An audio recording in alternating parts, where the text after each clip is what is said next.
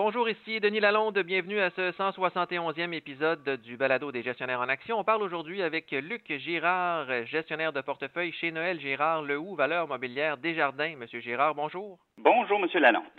Beaucoup d'économistes prévoyaient que l'économie américaine allait entrer en récession dès le début de 2023. Et alors qu'on approche la mi-année, on est encore loin de pouvoir parler de récession aux États-Unis. Qu'est-ce qui explique ce revirement de situation?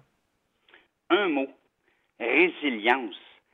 L'économie américaine a démontré une très grande résilience depuis le début de 2023. Deux facteurs principaux expliquent celle-ci. Premièrement, la vigueur du marché de l'emploi et deuxièmement, une consommation qui est demeurée ferme.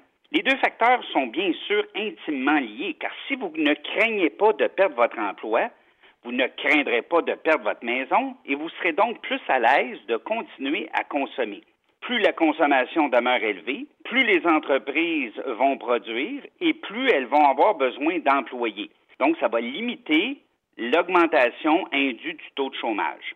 De plus, ces consommateurs ont eu la main très chanceuse car la pénurie de main-d'œuvre a propulsé les salaires à la hausse, contribuant ainsi à solidifier la confiance des consommateurs. Donc, en conclusion, cette résilience a fait en sorte que nous n'avons pas encore eu la récession tant attendue, mais ne vous en déplaise, elle finira bien par arriver. La question, c'est maintenant de savoir quand et sous quelle forme elle va se présenter.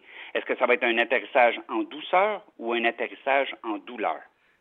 Autre preuve qu'on ne peut pas parler de récession, c'est l'inflation en mai qui a progressé un peu moins que prévu aux États-Unis, mais qui reste vigoureuse en excluant les composantes les plus volatiles de l'alimentation et de l'énergie. En excluant ces deux composantes, l'inflation qui a collé à 5,3% en mai, ce qui fait dire au président de la Réserve fédérale américaine, Jerome Powell, qu'à peu près tous les membres du comité de la politique monétaire pensent qu'il faudra de nouveau relever le taux directeur dans les mois à venir. Pourquoi exactement? Bien parce qu'il faut vraiment voir le statu quo de la Fed de mercredi dernier comme une simple pause afin de bien jauger les effets du resserrement de 500 points de base déjà effectués depuis le 16 mars 2022 et aussi d'en évaluer correctement les conséquences futures sur le secteur bancaire, sur l'économie, sur le consommateur et bien évidemment sans oublier l'inflation. La pause va permettre à la Fed de bien évaluer la situation car il est bon de rappeler qu'une hausse de taux n'aura son plein effet que 12 à 24 mois après avoir été implantée. Donc, il faut se rappeler que la Fed a deux mandats, soit de viser le plein emploi et de s'assurer de la stabilité des prix. Donc, le plein emploi qui est présentement sous contrôle, elle va pouvoir maintenant se concentrer sur l'inflation qui est encore trop élevée, ce qui milite pour d'autres hausses cette année. Est-ce que 2023 va être l'année des dernières hausses? C'est ce que le président de la Fed, M. Powell, nous a signalé en nous disant que le ralentissement attendu de l'inflation pour les derniers trimestres de 2024 et de 2025 va être accompagné de baisses de taux directeur de 100 points en 2024 et de 125 points en 2025. Dans ce contexte-là, est-ce qu'on doit se préoccuper de l'inflation et d'une éventuelle euh, récession qui ne vient pas pour le moment, lorsqu'on est un investisseur à long terme ou à très long terme?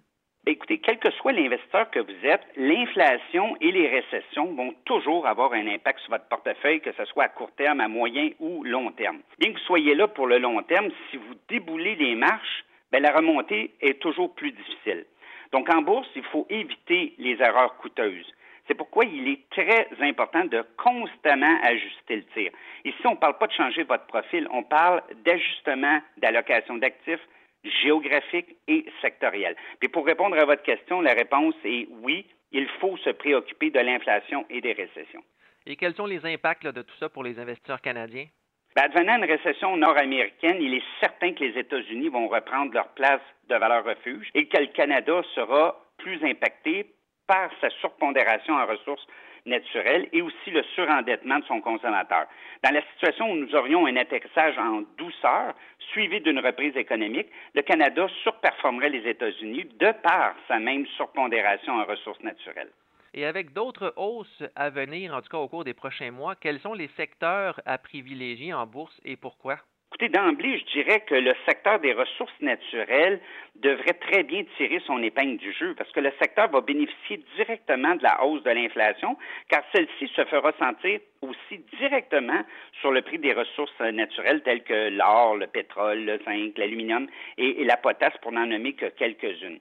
Du côté négatif, ben, les secteurs de la consommation de base et discrétionnaire ainsi que les services publics sont négativement corrélés avec l'inflation du côté de la consommation parce que le consommateur subit les hausses de prix et que du côté des services publics, bien, ils doivent composer avec des taux d'intérêt plus élevés sur des niveaux d'endettement plus importants. Merci beaucoup, M. Girard. Merci, M. Lalonde.